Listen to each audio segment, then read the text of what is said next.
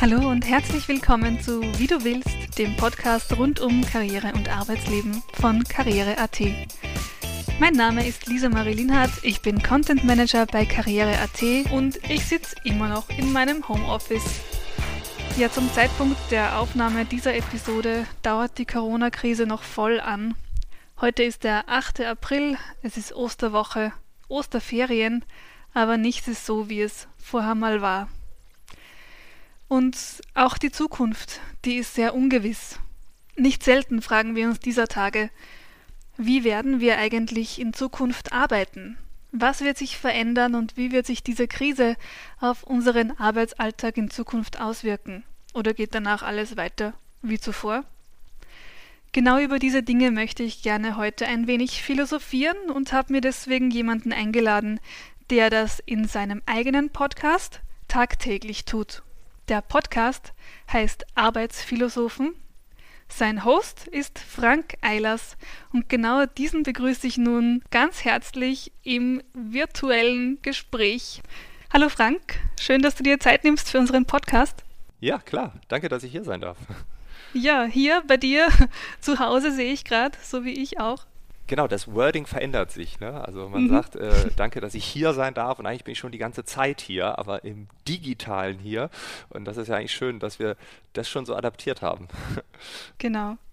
Ja, ganz kurz vielleicht, woher wir uns kennen, das möchte ich kurz erklären. Ich glaube, es ist ungefähr ein Jahr her, als wir zum ersten Mal was miteinander zu tun hatten, nämlich in der Vorbereitung zu unserer Karrieresession. Du warst Keynote-Speaker bei uns und hast einen Vortrag gehalten zum Thema Zukunft der Arbeit, wie werden wir in Zukunft arbeiten und das ist ja auch genau unser Thema heute. Und ich finde das super, dass du dir wieder Zeit nimmst für uns und mit mir ein bisschen philosophieren willst über die Zukunft, die ja so ungewiss ist. Sehr gerne, ja. Ja, bevor wir jetzt starten, möchte ich, dass dich unsere Zuhörer noch ein bisschen besser kennenlernen und habe deswegen einen Wordrap vorbereitet. Du kennst das System. Ich ja, äh, starte einfach. Antworten. Genau. genau, du antwortest einfach schnell, kurz und bündig. Kannst losgehen? Sehr gerne, ja. Super. Mein Name ist Frank Eilers. Mein Alter ist 32. Ich bin geboren und aufgewachsen in Oh, jetzt wird's kompliziert.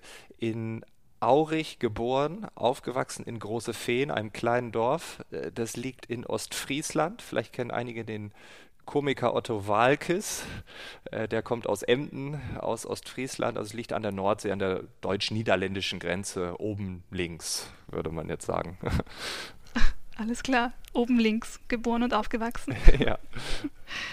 Ich verdiene meinen Lebensunterhalt mit Vorträgen, also normalerweise, gerade eher weniger bis gar nicht, und äh, mit verschiedenen Online-Formaten, zum Beispiel auch mit Podcasts. Mein Traumjob als Kind war mein Traumjob als Kind. Der erste Job, an den ich mich erinnern kann, ist der Müllkipper. Also hm. früher kam der Müllwagen, der hat dann den Müll abgeholt und das fand ich als Kind ganz toll.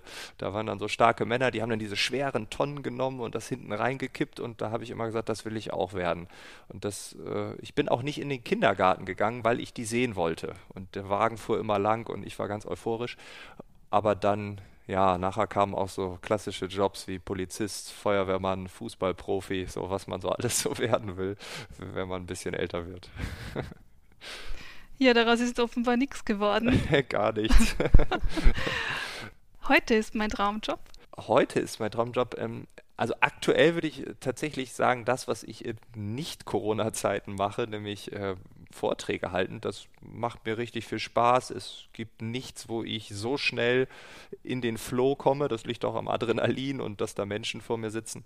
Ähm, ja, aktuell ist es so, was sich aber natürlich auch immer ändern kann. Hm. Mein größtes Vorbild ist? Ah, das ist schwierig. Ähm, es gibt da sicherlich nicht die eine Person, sondern ich würde sagen ganz viele, je nachdem, in welchem Gebiet diese Personen unterwegs sind, äh, eine bestimmte Art, einen bestimmten Humor vielleicht haben, aber auch eine bestimmte Historie. Ähm, da hätte ich jetzt niemanden, den ich jetzt so direkt sagen könnte. Es sind ganz viele, aber auch natürlich auch unbekannte Menschen, weil ich glaube, äh, die, die jetzt nicht berühmt sind, die haben mir noch ein bisschen mehr beigebracht oder waren viel mehr prägend und äh, deshalb sind das so meine Alltagsvorbilder, die aus der Familie im Freundeskreis irgendwie zu finden sind. Die könnte ich jetzt aufzählen, die wird aber niemand kennen. Vor dem Einschlafen denke ich an. An meine Partnerin, die neben mir liegt. Das ist mal schön. Ja. ich lebe nach dem Motto. Do what makes you happy. Das habe ich von einem thailändischen Mönch gelernt in Thailand und ich habe einfach Copy and Paste gemacht. Habe gesagt, klingt gut, bin ich dabei. Sehr schön, kann ich unterschreiben. Ja. klingt gut. ja, Frank, vielen Dank für diesen kleinen Einblick in deine Person sozusagen. Ich möchte es mit dir direkt in unser Thema starten. Mhm. Wie werden wir in Zukunft leben? Aber bevor wir das jetzt machen und wirklich in die Zukunft blicken und darüber sprechen, was denn da alles auf uns zukommen kann, möchte ich erst einen Blick zurückwerfen in die Vergangenheit und äh, auf unser erstes Gespräch zurückblicken. Der Titel damals, der war Veränderung ist wie ein Naturgesetz. Das ist ein Zitat von dir, das du im Rahmen unseres ersten Interviews ähm, ja, von dir gegeben hast. Und ich finde, das ist im Moment unglaublich passend. Deswegen habe ich auch an dich gedacht, äh, als es darum gegangen ist, äh, eine Podcast-Folge zur aktuellen Situation aufzuzeichnen. Und mich würde interessieren, wie siehst du die Entwicklung vom vergangenen Jahr bis jetzt, wenn wir uns so Bereiche ansehen wie eben den digitalen Wandel, Transformation, Veränderung an sich? Was hat sich denn alles verändert? Ja, ich habe in dem Artikel, ich habe mir natürlich auch nochmal durchgelesen vorher, damit ich auch wirklich zu 110 Prozent weiß, was ich da äh, gesagt habe.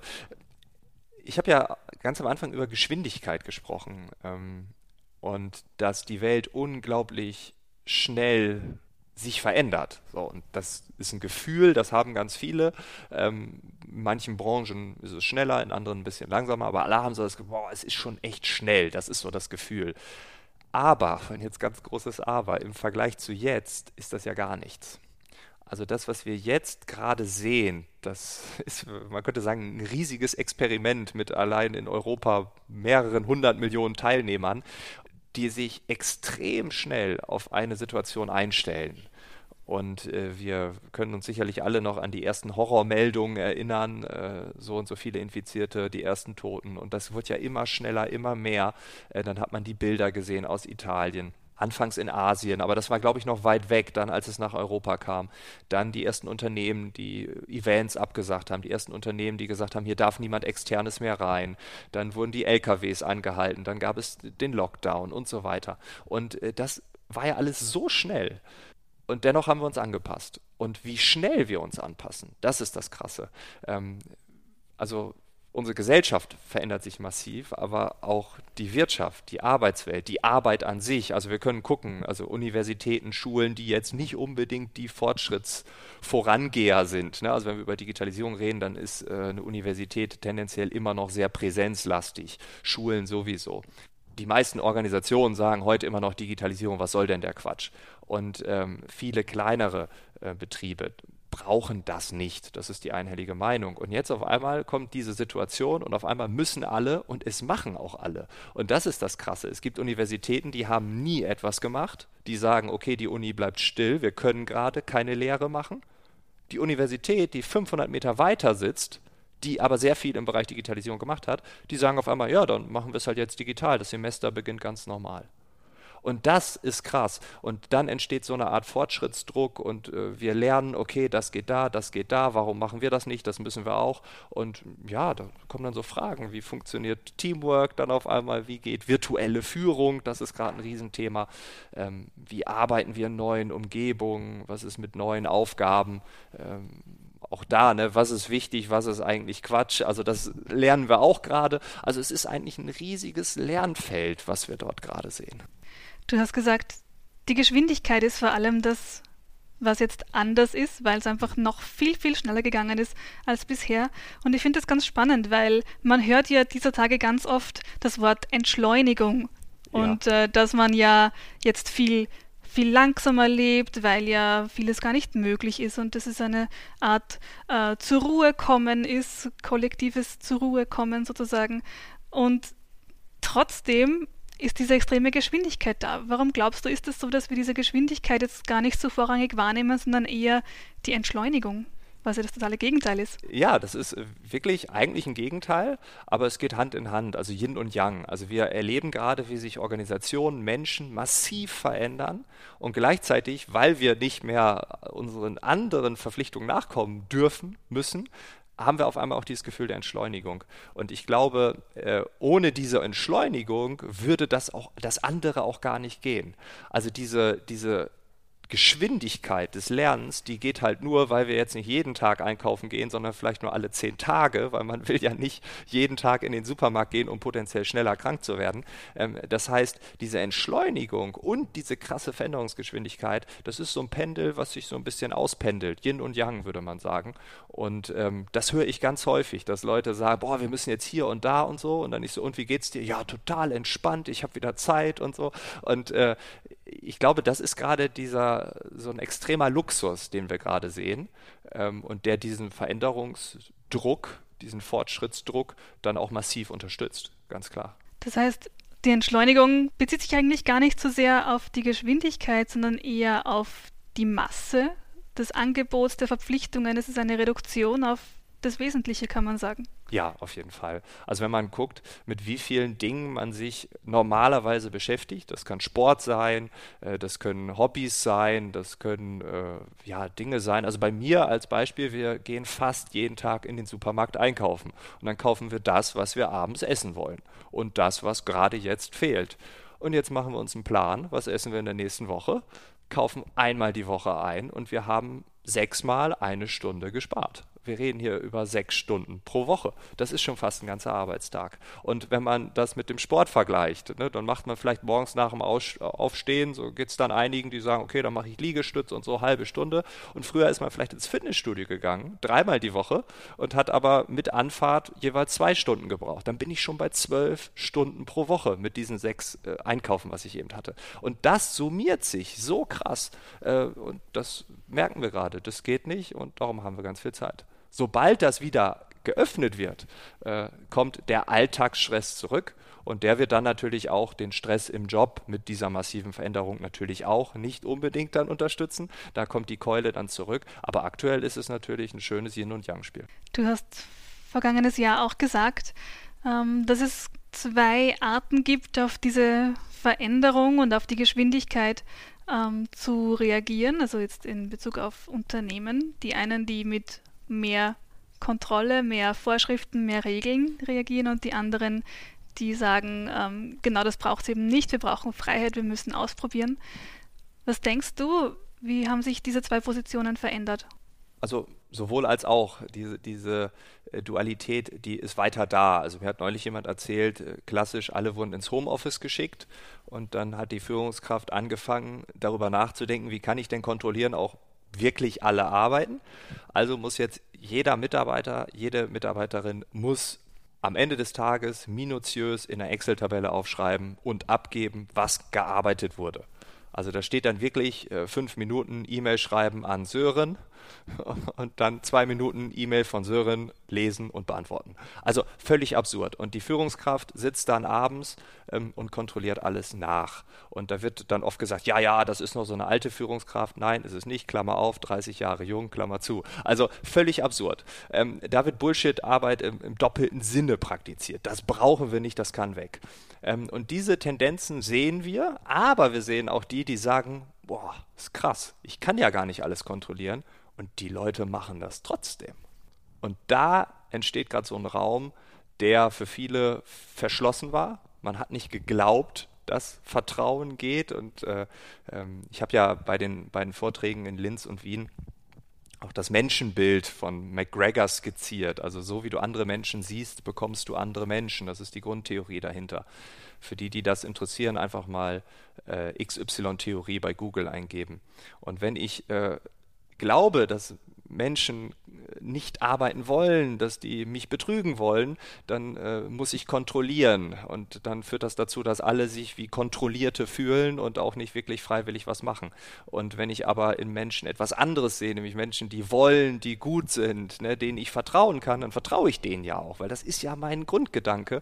Das ist eine selbsterfüllende Prophezeiung. Und das werden wir jetzt viel stärker sehen in einer viel breiteren Dimension, weil, und das ist das Schöne daran, die Führungskräfte nicht eins zu eins analog und digital übersetzen können. Das kriegen die technisch nicht hin, das kriegen die kommunikativ nicht hin und da bleibt am Ende nur das Vertrauen. Das heißt, sie müssen vertrauen und dann merken sie, oh, es geht ja doch. Also ich glaube, das wird äh, richtig gut werden, aber manche werden halt weiterhin alles kontrollieren. Mhm. Du hast jetzt schon einen Sprung in die Gegenwart gemacht und gesagt, was wir brauchen, damit wir erst mit dieser Situation gut zurechtkommen. Vertrauen ist da ganz essentiell. Was denkst du, welche Fähigkeiten sind noch gefragt? Wo sind wir jetzt besonders gefordert und was müssen wir jetzt stärker etablieren? Mm, ja, das, also man kann jetzt sagen, also die und die Fähigkeit, das wäre jetzt so der Corona-Skill oder, oder sowas. Ähm, ich glaube, wir brauchen gerade wirklich eine gute Achtsamkeit, das ist auch so ein Buzzword, ne? aber zu schauen, okay, ähm, wie arbeite ich gerade? Also was ist wichtig, was ist unwichtig, wie fühle ich mich, äh, was sind die Dinge, die sich vielleicht auch aufstauen, ne? also mich ärgern bestimmte Sachen und dann irgendwann dann explodiert etwas. Ähm, also auch hier, ich bin alleine, ich habe nicht mehr diese Kommunikation mit Arbeitskollegen. Du sag mal, wie geht das nochmal so? Also dieses Zwischenmenschliche, das haben wir durch die, durch die aktuellen Gesetze natürlich nicht. Das heißt, wir müssen sehr achtsam sein, was sind meine Gefühle, was denke ich gerade, was funktioniert hier nicht oder ne, auch technisch, wo komme ich nicht hinterher. Und dann muss es dafür Räume geben. Ähm, was man jetzt von den ersten Unternehmen hört, die sagen, okay, wir haben jetzt äh, jeden Tag 15, 20 Minuten, jeder kommt mit einem Kaffee äh, und dann darf man einfach Fragen stellen. Hey, was äh, gibt es technische Probleme? Äh, was funktioniert an den Tools nicht? Welche Tools sind gut? Welche sind schlecht? Was bräuchten wir eigentlich? Also, dass man auch so eine Art äh, Kaffee Kaffeepause mit den Kollegen auch digital hinbekommt. Ähm, und äh, das große Wort ist dann natürlich Flexibilität. Also wir passen uns maximal schnell an, das habe ich eben schon gesagt. Das ist auch die Theorie von Darwin. Äh, der flexibelste gewinnt oder die flexibelste Person überlebt. The most adaptable to change. So, so schreibt er es. Und das ist genau das, was wir jetzt sehen. Also dauernd passieren neue Dinge und dann müssen wir uns anpassen. Das gilt für Führungskräfte, für Manager, für all die, die ein Geschäft führen, äh, wie auch für jeden normalen Angestellten. Du betonst in deinen Vorträgen ganz gerne mal die, die gelebte Vielfalt, also dass je diverser ein System ist, uh, umso, umso besser es auch mit Veränderungen zurechtkommt. Denkst du, mhm. macht sich das jetzt bezahlt, wenn man in der Vergangenheit schon auf Diversität gesetzt hat? Ja, definitiv. Also diese One-Fits-it-all-Lösung, die gibt es nicht. Äh, wir haben solche komplexen Probleme gerade. Also vielleicht fällt dort hinten eine Lieferkette aus, da hinten sind aber keine Kunden mehr und so weiter und so fort. Also es gibt nicht dieses, oh, okay, das ist das Problem, jetzt brauchen wir die Lösung. Ähm, und Vielfalt, da muss man noch dazu sagen, findet oft auf so einer ja, auf so einer oberflächlichen Ebene statt. Also da sagt man so, ha, wir brauchen diese prozentualen Unterschiede nicht mehr, wir müssen diese Quoten kreieren und wenn ich diese Quoten nicht habe, dann muss ich hier die die Strafen zahlen. Das ist alles super wichtig, definitiv. Also nicht falsch verstehen. Ne? Das, das müssen wir anpacken, da muss noch ganz viel passieren, alles gut. Aber ähm, die Wahrheit, glaube ich, liegt viel tiefer ähm, also wir müssen eine Ebene tiefer gehen und schauen, okay, ähm, und das wird überhaupt nicht diskutiert, was ist mit der Vielfalt des Denkens? Also ähm, es gibt manche Wissenschaftler, die sprechen von organisationeller Inzucht. Also ich stelle die Menschen ein, die mir am ähnlichsten sind und die werden gefördert, das werden dann die neuen Chefs und so weiter und so fort. Ähm, und ich glaube, eine Vielfalt des Denkens, ähm, das ist etwas, was wir gerade jetzt brauchen. Weil, als Beispiel, äh, es gibt eine Branche, ähm, Restaurants beispielsweise. Ne? Da, da, man kann gerade niemanden mehr ins Haus lassen, man kann eigentlich nichts mehr verkaufen. Dann gibt es die Ersten und sagen, okay, dann machen wir Takeaway. So, das ist die einfache Lösung. Vielleicht gibt es aber noch zehn Lösungen da draußen die man aber nur sieht, wenn man verschiedene Köpfe hat. Als einfaches Beispiel, ich weiß sie jetzt auch nicht, diese Lösung. Bei einem großen Unternehmen gibt es noch viel mehr Lösungen, vielleicht 1000, vielleicht 5000. Aber wie kommen wir auf diese Lösung? Und das, glaube ich, geht nicht, wenn wir das Denken standardisieren, wenn wir immer die gleiche Persönlichkeit einstellen, sondern da brauchen wir Menschen, die andere Ansätze haben, andere Inspirationen, freche Ideen, frische Denke. Ähm, aber das ja, ist nicht gelebt. Ich weiß nicht, vor drei Jahren, da gab es mal so einen Trend, da haben alle Querdenker gesucht, das war ganz absurd. Da hat man mir immer gesagt, oh Herr Eilers, wir stellen jetzt Querdenker ein. Ich weiß auch nicht, das war so ein Trend einfach. Ne? Da haben alle irgendwie Stellenanzeigen geschrieben, wir suchen Querdenker. Und äh, dann hat man immer auf die gezeigt. Das war so ein bisschen wie im Zoo. Ne? Da hinten, das ist unser Querdenker, können Sie gleich mal hingehen, den können Sie streicheln und so. Also völlig absurd. Das, alle haben so drüber geredet. Und dann habe ich mal mich mit so ein paar Querdenkern unterhalten und alle haben gesagt, ja, wir sind äh, Querdenker des Unternehmens, wir sind hier so, so eine Art Statussymbol. Aber die drei hinter mir passen auf, dass ich keinen Quatsch mache. Also man wusste, wir brauchen die. Ne? Das sind ganz tolle Typen, ne? die bringen hier frische, freche Ideen rein, die revolutionieren unsere Geschäftsmodelle etc. pp. Aber eigentlich wollen wir das auch gar nicht. Und das ist, glaube ich, das wahre Problem. Und die Unternehmen, die das wirklich gelebt haben, ihre Hausaufgaben gemacht haben und verstehen, warum man unterschiedliche Menschen braucht, die werden jetzt profitieren. Weil es kann sein, dass ein Geschäftsmodell völlig wegknickt, aber es kann sein, dass daraus völlig neue Geschäftsmodelle entstehen. Und die kriege ich nur hin, wenn wir kreativ sind, wenn wir so ein bisschen um die Ecke denken und nicht, wenn alle gleich denken. Das sieht man ja jetzt schon an Unternehmen, die ihre ihr Produktsortiment völlig auf die aktuelle Situation eingestellt haben, die jetzt statt Schnaps plötzlich Desinfektionsmittel produzieren. Zum Beispiel. Ja. Oder Automobilbranche finde ich ganz ein tolles Beispiel, die jetzt keine Autoteile mehr herstellen, sondern Beatmungsgeräte, weil sie halt einfach die nötigen, äh, das nötige Know-how haben und die nötigen Materialien und sich da ganz, ganz schnell einstellen drauf. Ich finde das wirklich super und ein echt gutes Beispiel dafür, wie man eben jetzt über den Tellerrand blicken kann und die eigenen Fähigkeiten für die momentane Situation entsprechend einsetzen kann. Ja, definitiv. Und das ist ja äh, dann auch etwas, also klar kann man sagen, an einem Auto verdient man mehr, ne, aber da kommen ja auch so, solche Sachen wie erstmal gesellschaftliche Verantwortung. Äh, auf der anderen Seite ist es natürlich auch eine PR-Geschichte. Also wenn jetzt äh, ein Autohersteller es schafft, ähm, so und so viele Beatmungsgeräte und so und so viel Leben zu retten, dann wird es in der nächsten Runde bei Ausbildungsplätzen mit, mit fertig studierten ähm, Studierenden viele geben, die dort arbeiten wollen weil sie sagen, ey, das ist doch ein klasse Unternehmen, das steht für die Gesellschaft ein, das hat eine Haltung, die wollen die Welt verbessern und so weiter und so fort. Und das sehen wir gerade überall. Die Frage ist, was ist PR und was ist wirklich ernst gemeint? Aber ich glaube, das ernst gemeinte, auch aus betriebswirtschaftlichen Sinnen begründbare, äh, das sehen wir aktuell. Und das ist klasse, das ist toll. Also bei jeder Meldung, die ich da irgendwie bei Twitter oder in irgendwelchen äh, Zeitschriften entdecke, also da wird mir richtig warm ums Herz. Das finde ich klasse.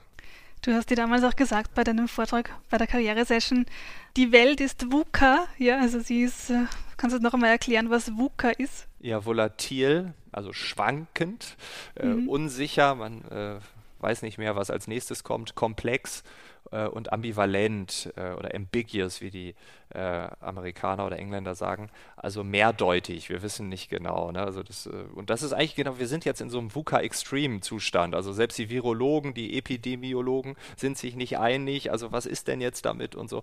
Ähm, und wir sind da mittendrin. Und die einen sagen, wir müssen die Wirtschaft noch erst langsam öffnen, andere sagen, nein, wir müssen jetzt schnell öffnen. Und also wir sind eigentlich maximal dumm. Und da sind wir eigentlich schon die ganze Zeit. Aber in so einem Zustand kommt das natürlich massiv raus. Du sprichst ja auch sehr viel mit Experten zu diesen Themen und äh, ich würde gerne wissen, hast du Tipps, wie man sich denn auf so eine ungewisse, volatile, ambivalente Zukunft einstellen kann, wie man mit diesem Unvorhersehbaren umgehen kann? Ja, ähm, man muss verstehen, dass alles immer unvorhersehbar ist. Also ähm, das Unvorhersehbare ist immer allgegenwärtig. Also es gibt immer eine ungewisse Zukunft. Wir denken nur, dass alles planbar und vorhersehbar ist. Das sehen wir, wenn es gibt eine Budgetplanung, ne, mach mal einen, äh, einen Businessplan, wenn du ein Unternehmen gründest, was ich völliger Schwachsinn, was weiß ich denn, was für Umsätze ich in drei Jahren mache. Ne? Es ist schön, sich damit gedanklich auseinanderzusetzen, aber das wird ja nicht genauso hinhauen. Das heißt, Planung, ja, ist das eine ähm, und in einer relativ stabilen Phase werden wir auch oft bestätigt. Da sagt man, oh, guck mal, wir haben hier irgendwie 2 äh, Millionen Umsatz geplant, jetzt ist es 1,9, ja, kam doch ungefähr, man kann planen. So. Und jetzt merkt man gerade, nee, es geht nicht. An der Situation hat sich nichts verändert. Alles ist immer unvorhersehbar. Wir wissen es nicht. Dennoch denken wir das. Und das ist, glaube ich, der allererste Schritt, zu verstehen und auch anzunehmen, alles ist unvorhersehbar. Ähm, und wenn man das als Fundament legt und sagt, okay, wir können nicht in die Zukunft gucken, das können wir einfach nicht. Wir können ein paar Dinge ableiten und sagen, wahrscheinlich wird es so, aber wir können nicht alles planen. Dann ist das schon mal eine andere Nummer. Und dann aus meiner persönlichen Erfahrung, ähm, ich habe im, im Januar ähm, auch einen guten Freund gehabt, der aus China zurückkam und mir dort berichtet hat, wie der quasi zwei Wochen festgesessen ist in der Wohnung seiner Freundin und man konnte nicht raus in einer Millionenstadt. Ähm, und wenn man rausgelaufen ist, war kein anderer Mensch in dieser Stadt. Und ähm, dann hat er so ein bisschen davon erzählt. Und dann habe ich mich gedanklich darauf vorbereitet. Was passiert denn, wenn jetzt Folgendes und Folgendes und Folgendes? Und äh, das ist eigentlich das, was alle großen Unternehmen machen. Man denkt sich Szenarien aus. Also wie könnte es denn gehen?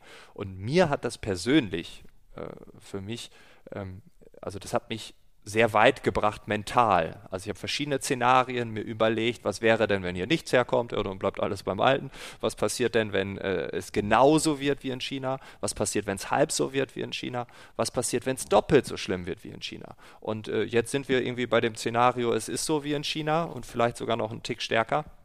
Und ich bin mental darauf vorbereitet. Ich habe mit ähm, Kollegen gesprochen, ähm, mit Kunden, die bis zum Schluss gesagt haben, ja, ja, das wird alles nicht so schlimm.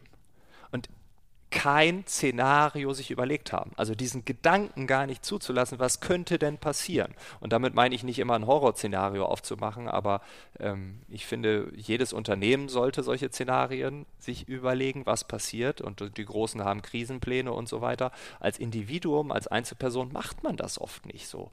Aber das mal zu machen, mich beruhigt das äh, und das wäre vielleicht ein sehr persönlicher Tipp, aber ja, ich äh, würde es immer wieder so machen. Ich finde das sehr spannend. Ich habe gerade vorhin mit einer Psychologin gesprochen äh, über das Thema Resilienz und wie man mit so einer unsicheren Zukunft umgehen kann, wie man die Angst vor dieser extremen Unsicherheit auch verlieren kann, also wie man sich da einfach innerlich stärken kann.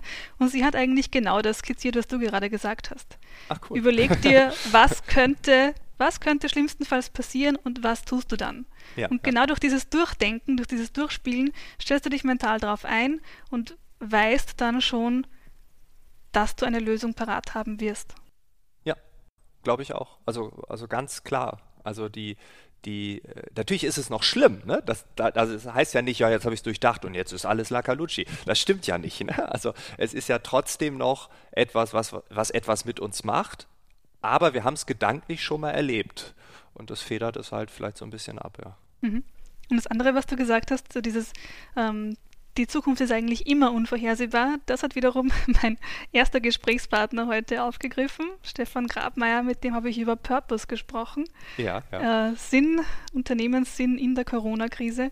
Und ähm, ja, er hat gemeint, er findet die momentane Zeit ist ein großes Experimentierfeld für uns, um mal diese Endlosigkeit zu, zu üben, zu trainieren und einmal nicht auf, auf ein Ziel hinzuarbeiten, auf einen mhm.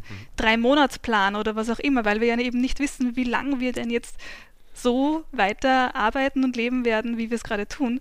Und er hat eben gemeint, er findet es super spannend, dass wir jetzt einmal uns lösen können von solchen zeitlichen Beschränkungen und von unserem üblichen Arbeiten nach Plan, sondern mal wirklich weiterdenken, vielleicht auch tatsächlich einmal ähm, ohne, ohne zeitliche Grenzen denken und überlegen, was tue ich jetzt und was kann mir vielleicht überhaupt immer irgendwas bringen, was ist immer sinnvoll.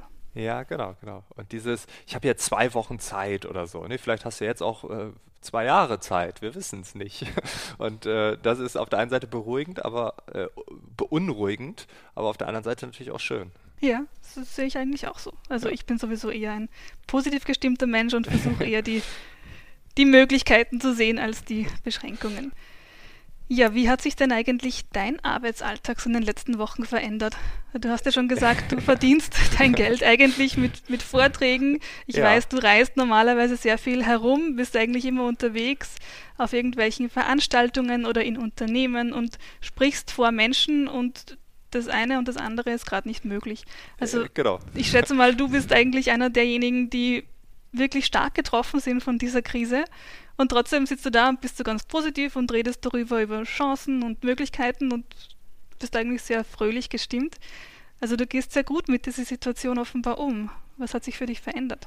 Ähm, ja, also wie du schon sagst, ne, also diese ähm, äh, die Vorträge, das geht gerade nicht so. Ähm, man versucht natürlich manche Dinge digital zu transformieren, aber das ist schon nochmal etwas, wo wir, glaube ich, noch ein bisschen brauchen.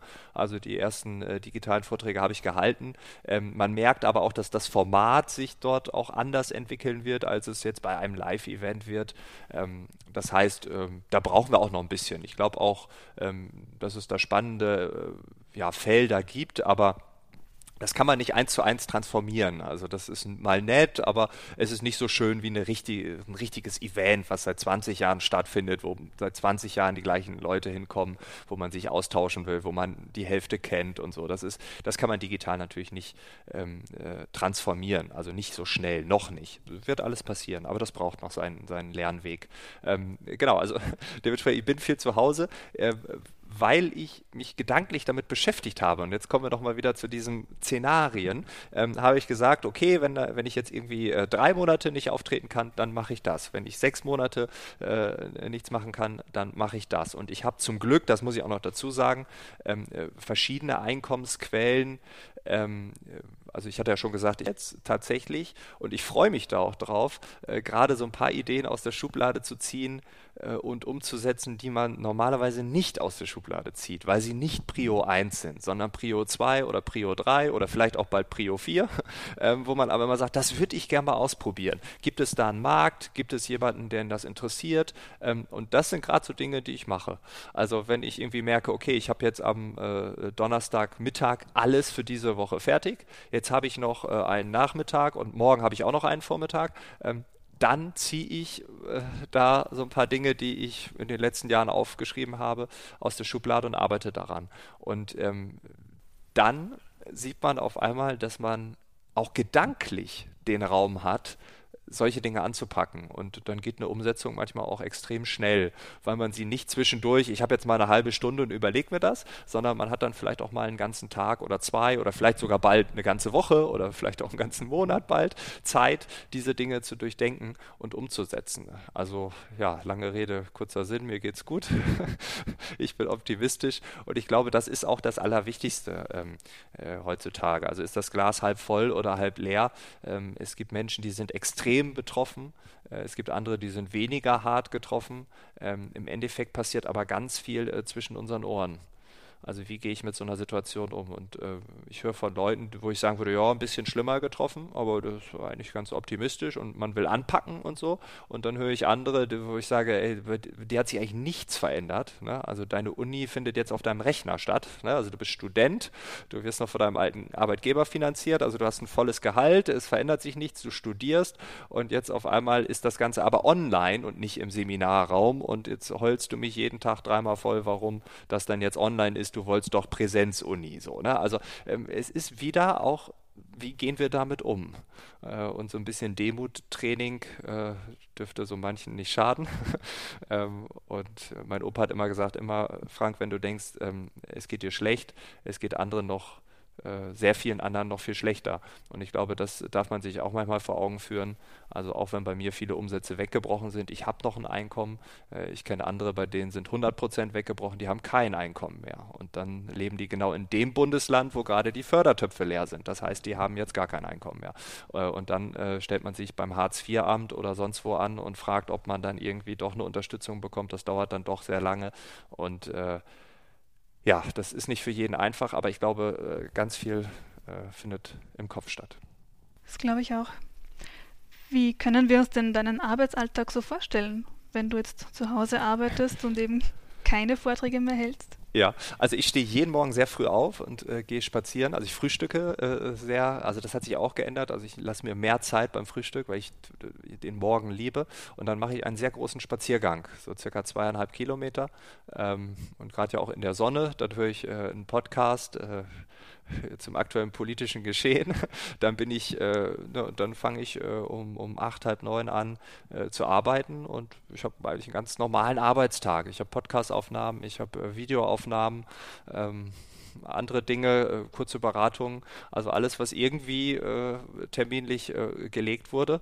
Und ähm, ja, bin zu Hause, habe ganz selten mal einen Außerhaustermin, ähm, wo man vielleicht doch nicht äh, ganz äh, rauskommt, aber nur alle zwei Wochen mal oder so. Also ja, also eigentlich findet alles sehr digital statt. Der Vorteil ist natürlich, das habe ich in den letzten Jahren schon so gelebt. Ne? Also dieser krasse Schock, wie ihn jetzt viele haben, ich muss von zu Hause aus arbeiten. Ich weiß gar nicht, ob ich die Technik habe und funktioniert meine Internetleitung für Videokonferenzen, habe ich noch nie ausprobiert. Netflix geht, ja, aber wenn ich auch sende, geht das dann auch.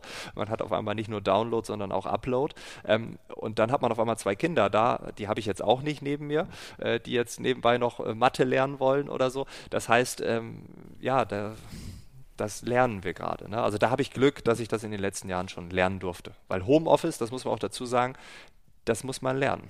Das ist nicht etwas, was man eins zu eins einfach ab morgen macht und dann ist man produktiv und der beste Mitarbeiter, die beste Mitarbeiterin aller Zeiten, sondern da äh, gibt es auch Evolutionsstufen, wie man da durchgeht. Ja, das haben wir auch festgestellt. Also ich muss sagen, bei unserem Unternehmen war das auch vorher schon möglich. Wir konnten Homeoffice machen, äh, aber eben nicht in diesem Ausmaß wie jetzt. Also es war nie der Fall, dass das ganze Unternehmen zu Hause war äh, ja. und äh, wirklich jeden Tag von zu Hause gearbeitet hat. Das war einfach nicht der Fall, sondern es war immer kurzzeitig und immer nur einzelne Mitarbeiter. Und ja, wir haben uns da bei der Umstellung dann auch einfach mal die erste Woche einfach Zeit genommen, um zu schauen, wie geht es uns denn jetzt damit? Was funktioniert, was funktioniert nicht? Wo müssen wir noch nachschärfen? Was müssen wir verändern? Und dann ist es eigentlich ziemlich schnell gegangen. Da waren wir selbst überrascht, wie schnell man doch ein ganzes Unternehmen, und wir haben doch 180 Mitarbeiter, wie schnell man die auf Homeoffice umstellen kann. Ja, das war ja. super spannend. Ja, und dann, und dann wird es aber auch wieder kleine Rückschläge geben, wo Leute sagen, oh, ich bin irgendwie nicht so produktiv und so. Und dann wird man auch da wieder drüber reden, warum denn nicht, was ist denn, ne? Und dann, ah, okay, dir fehlt die Routine, ja, können wir die digital nachbauen, ne? Oder fehlt dir der Austausch, diese Zwischenräume, äh, was ich eben meinte mit diesen 15 Minuten Kaffeepause oder sowas, ne? Also vielleicht brauchen das einige. Und das sind so diese äh, Learnings, also diese, diese, diese Effekte, die man sieht, wenn man äh, auf einmal digital arbeitet und, und so. Die ganze Organisation lernt so viel gerade und das ist ist doch also super spannend und toll, dass das so funktioniert. Ja, ich finde ja. auch. Ich bin schon sehr gespannt, was wir dann daraus ableiten werden, was jeder Einzelne für sich daraus ableiten wird. Was meinst du? Was, was werden wir aus dieser Krise mitnehmen, wenn wir in die Zukunft blicken? Ja, da kann man jetzt sagen, es gibt so zwei Szenarien. Ähm, also das erste Szenario war, äh, also oder wäre dann einfach back to the roots. Also Krise ist vorbei, alles wieder zurück auf Ursprung und äh, ähm, alle, also Homeoffice darf wieder nicht, weil das ist ja jetzt vorbei mit dem Corona und jetzt äh, haben wir wieder eine Anwesenheitskultur. Äh, man muss vor Ort sein. Ähm, und das wäre natürlich maximal langweilig, weil äh, ich meine, kein Fortschritt, also das wäre kein Fortschritt, das wäre eigentlich sogar eigentlich ein Rückschritt, weil man ja gesehen hat, wie man auch anders arbeiten kann, vielfältiger arbeiten kann. Ähm, und ich finde, Corona ist gerade äh, so eine Art Taschenlampe, die uns irgendwie äh, so das Licht auf alle dunklen Ecken wirft oder so hinter das Sofa mal scheint und dann auf einmal merkt man, oh, da hat man auch jahrelang nicht geputzt. Und dann macht man es mal ein bisschen sauber und jetzt ist Corona doch ein bisschen länger und eigentlich können wir die Wohnung auch mal neu einrichten, vielleicht auch neu designen oder so eine Zwischenwand mal einreißen.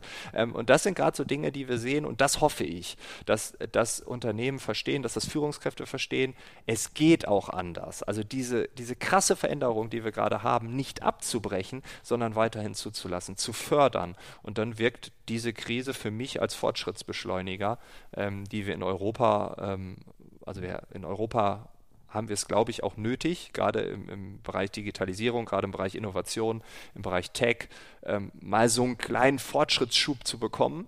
Und ich hoffe, dass äh, Corona jetzt also ich habe mir jetzt nicht Corona herbeigewünscht, aber dass Corona da seinen Beitrag leistet, dass wir diese Beschleunigung hinbekommen. Ähm, und wir sehen, es geht ja. Also können wir es doch auch in Zukunft machen. Was wünschst du dir, wie unser Arbeitsleben aussehen wird, wenn wir in einem Jahr zum Beispiel wieder zurückblicken auf, auf diese Veränderungen? Ich wünsche mir, dass alle so arbeiten können, wie sie arbeiten wollen. Das ist aber meine generelle Grundmotivation. Äh, darum äh, beschäftige ich mich mit diesen Themen. Das heißt, Jetzt ist es normal, wenn ein Kind im Hintergrund reinkommt und sich mal kurz bei Mama auf den Schoß setzt oder bei Papa, völlig egal. Da sagt man, ah ja, stimmt, die Kinder sind ja zu Hause und man kann ja nichts anderes machen. Das war einigen vor zwei Monaten noch ziemlich peinlich, wenn das passiert ist. Jetzt ist es nicht mehr peinlich, weil es ja auch bei zehn anderen so ist. Und ich wünsche mir, dass es in einem Jahr auch nicht peinlich ist. Also auch wenn Corona vorbei ist, ist es doch okay, wenn der dreijährige Sohn oder die dreijährige Tochter weint in den Raum kommt, ich bin hingefallen. Und dann sagt man, ja, was denn? Ach ja, der Knöchel, oh ja, gucke ich mir nachher an, okay? Und dann lachen alle und sagen, ja, wisst ihr doch vor einem Jahr. Also dieses, diese Zeit, all das, was wir heute lernen, all das, was wir heute sehen, was funktioniert, auch mit in die Zeit danach zu nehmen. Also diese zwei Szenarien. Ähm, und ich glaube, dass wir Arbeit anders definieren werden. Ich höre von ganz vielen Menschen, die gerade feststellen, krass, ich arbeite eigentlich nur die Hälfte, aber ich bin genauso produktiv, ich bin genauso effizient. Ähm, wenn ich das aber sage, kriege ich nur die Hälfte meines Lohns. Also gehe ich in Zukunft wieder acht Stunden ins Büro, weil kann ich ja zeigen, ich bin da. Aber ich kriege das Ganze auch in vier Stunden hin. Also wie denken wir über Arbeit? Was ist wertschöpfend, was ist vielleicht sogar Bullshit, das wird uns jetzt natürlich auch gerade massiv vor Augen geführt. Und äh, ja, da wünsche ich mir, dass wir auch da Diskussionen haben. Äh, wie entlohnen wir? Machen wir das nach Stunden oder nach Zielen oder nach abgeleisteter Leistung oder, oder, oder. Und ich glaube auch, da gibt es nicht diese eine Lösung, sondern ganz viele Ansätze. Und auch das wird vielfältiger werden. Du hast gesagt, wir lernen gerade sehr, sehr viel oder wir können zumindest momentan sehr viel lernen. Die ja. Möglichkeit besteht. Was denkst du, was genau lernen wir jetzt? Welche Fähigkeiten entwickeln wir jetzt, die wir dann auch in Zukunft brauchen können? Mhm. Also ich habe ja gerade schon gesagt, Flexibilität, Anpassungsfähigkeit. Äh, du hast das Wort Resilienz benutzt. Ich glaube, das ist der eine Zweig. Und der andere ist Kreativität, Innovation, Schöpfungskraft. Also ähm, Glas halb voll oder halb leer. Das habe ich gerade schon gesagt. Und ähm, ich hoffe, dass wir gesellschaftlich nicht in den Zustand kommen, dass man sagt, okay, der Staat rettet uns und dann warten wir, wenn es wieder losgeht. Sondern, und das hast du ja gerade auch gesagt, mit den Autobauern, die Beatmungsgeräte bauen, mit den T-Shirt-Herstellern, die auf einmal Mundschutzmasken äh, herstellen und so weiter und so fort. Diese ganzen tollen Beispiele. Dahinter steckt Kreativität, dahinter steckt eine zumindest temporäre Innovation, dahinter steckt was Unternehmerisches, äh, Schöpfungskraft, also, ne, also wir erfinden etwas, wir, wir bringen etwas ähm, auf den Weg, wir erschaffen etwas. Und das wünsche ich mir. Die, ähm, die andere Seite wäre, wir warten einfach ab, der Staat finanziert uns durch und dann gucken wir mal, ob es so ist, wie es letztes Jahr war. Aber das wird ja nicht so sein. Also die Welt verändert sich gerade, wie ich sagte, so massiv. Wir werden andere Fundamente kreieren, wir werden andere Rahmenbedingungen haben, wir werden ähm, einfach anders sein, massiv anders sein. Und da kann man, glaube ich, als Individuum wie auch als Organisation nur darauf reagieren, indem man kreativ ist, innovative Ideen, freche Ideen, was ich eben mal meinte, ähm, versucht auszuprobieren und dann mit der Zeit geht. Und ich wünsche mir und ich glaube, das ist die Hauptfähigkeit. Ich sage immer, wenn wir über Vorträge reden, sage ich immer so, it's all about energy. So, und das jetzt auf gesellschaftlicher Ebene, it's all about energy, dass wir die Energie nutzen, die wir gerade kreieren und nicht in dieses, oh, ist das alles anstrengend und die Welt geht unter. Ja, das kann sein, aber äh, es ist doch viel spannender, wenn man da was macht und wenn man sich dagegen stemmt und Energie freisetzt und andere ansteckt und so weiter. Und das ist eigentlich die Hauptfähigkeit. Was denkst du, wie wirst du in Zukunft arbeiten? Was wird sich für dich verändern? Ja, ich hoffe, dass ich irgendwann wieder vor Menschen stehen kann, weil auch da it's all about energy. Ähm, aber ja, klar, was ich eben schon gesagt habe, ich arbeite seit Jahren am Laptop, äh, bin digital, habe äh, nur meinen Laptop, mein iPad und ein Smartphone, das war's. Ähm, das heißt, ich habe keine großen Bürokomplexe, die ich angemietet habe. Ich bin dann in irgendwelchen Coworking Spaces, miete mich überall flexibel rein. Das heißt, es wird so bleiben. Ich werde wahrscheinlich noch einen Tick digitaler arbeiten können, weil die anderen jetzt sehen, ach, das geht ja. Also ich habe manchmal noch so Präsenztermine, dass ich dann irgendwo nach Frankfurt zu so einem Bankentower fahren muss, weil dort jemand mich sehen will. Und das kann man bisher virtuell nicht machen und da muss man da halt hin. Und ich glaube, dass ähm, auch dort äh, Stück für Stück auch diese Denke einsetzt, ja, es geht auch virtuell. Wir müssen uns jetzt nicht immer live sehen. Ne? Also ich glaube, es wird noch ein Tick virtueller bei mir. Ähm, ich glaube auch, es wird ähm, produktiver. Die Leute werden merken, wir machen jetzt kein Meeting mehr für eineinhalb Stunden, sondern einfach für 30 Minuten, weil das geht ja auch. Also wir werden auch zackiger arbeiten. Ähm, das wird sich bei mir auswirken. Ich glaube auch, dass es äh, immer mehr virtuelle Vorträge gibt. Also ich habe es schon in den letzten zwei Jahren versucht, immer mal wieder anzubieten. Manche haben es auch gemacht, aber ähm, dort werden wir ganz neue Formate sehen. Da geht für mich so ein riesiges Lernfeld auf. Ähm, ja, das wird hybride Optionen geben, vielleicht, dass man einen Live-Vortrag hat und vielleicht ein halbes Jahr davor oder danach nochmal so digitale Sessions oder Kamingespräche oder, oder, oder. Also da, glaube ich, wird ganz viel passieren. Ja, und an sich, glaube ich, werde ich weiterhin mit der Bahn viel durch die Gegend fahren. Denkst du, wird sich in deinem Privatleben irgendwas verändern oder anders gefragt, gibt es Dinge, die du jetzt in deiner Freizeit machst, die du vorher nicht gemacht hast und die du auch beibehalten möchtest? Ja, äh, der Morgen, was ich eben meinte mit dem Frühstück und dem langen Spaziergang. Ähm, also dieses, dieser sanfte Start in den Tag, wie gesagt, äh, kinderlos. Ähm, äh, das geht wahrscheinlich nicht, wenn ich zwei schreiende Kinder morgens um, um fünf neben meinem Bett stehen habe. Aber das ist etwas, was ich gerade ähm, also das will ich weiter behalten. Ich merke gerade, ich habe da eine ganz andere Energie, ich freue mich auf den Tag, bin nicht abgehetzt ähm, und, und äh, das werde ich ja, weiterhin so machen. Das habe ich früher als Student auch immer gemacht ähm, und auch als Schüler habe ich das immer gemacht. Ich bin sehr früh aufgestanden früher, habe dann vernünftig gefrühstückt, bin dann zur Schule gefahren, egal in welchem Alter, schon als Kind eigentlich. Ich habe das Frühstück geliebt und dann während der Arbeitszeit irgendwie vergessen dann hatte man nur eine halbe Stunde mit Duschen, Aufstehen, Essen und dann ging es los. So, ne? Und äh, das werde ich hoffentlich beibehalten. Das klingt sehr gut. Wünsche ich dir alles Gute, dass du das auch wirklich durchziehst. Da ist ja dann auch ein bisschen Disziplin gefragt, wenn ja, uns danke. der Alltag wieder einholt. Ja. Und ich möchte jetzt zum Abschluss eine Frage stellen, die ich allen meinen Gesprächspartnern stelle, weil es gut zum Titel unseres Podcasts passt. Unser Podcast heißt ja Wie du willst. Und ich würde gern von dir wissen, womit, außer Frühstücken, aber womit würdest du deinen Tag verbringen, wenn du genauso leben könntest, wie du willst? Darf ich äh, viel rumspinnen oder nur ein bisschen? Du darfst rumspinnen, so viel du willst. Okay, dann würde ich einen langen Spaziergang morgens am Strand machen. Ist egal, ob Ostsee, Nordsee oder Mittelmeer, völlig egal. Atlantikküste wäre auch okay dann würde ich, äh, weil ich kann ja äh, mich hin und her beamen, äh, jetzt muss ich das Frühstück mit einnehmen, ein italienisches Frühstück bei meinem Lieblingscafé in Berlin-Neukölln ähm, verschlingen. Also man muss, also weil ich viel in Hotels schlafe, mag ich eigentlich nicht mehr extern frühstücken, weil das schmeckt irgendwie immer gleich und so. Aber das da ist sensationell, das würde ich auf jeden Fall machen. Dann hätte ich einen Vortrag zum Thema Zukunft der Arbeit ähm, Veränderung der Gesellschaft vielleicht ein Stück weit rein. Ähm, dann anschließend würde ich noch zwei, drei Vorträge hören, um neuen Input zu bekommen, um danach auch mit äh, Menschen zu diskutieren bei einem Kaffee.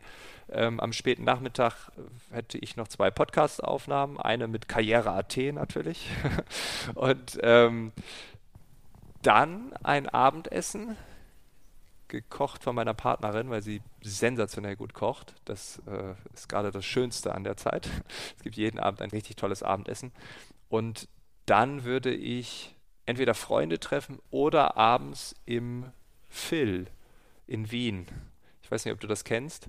Es ist ein, äh, ein kleines Café, ein, eine kleine Kneipe mit einem Buchladen kombiniert.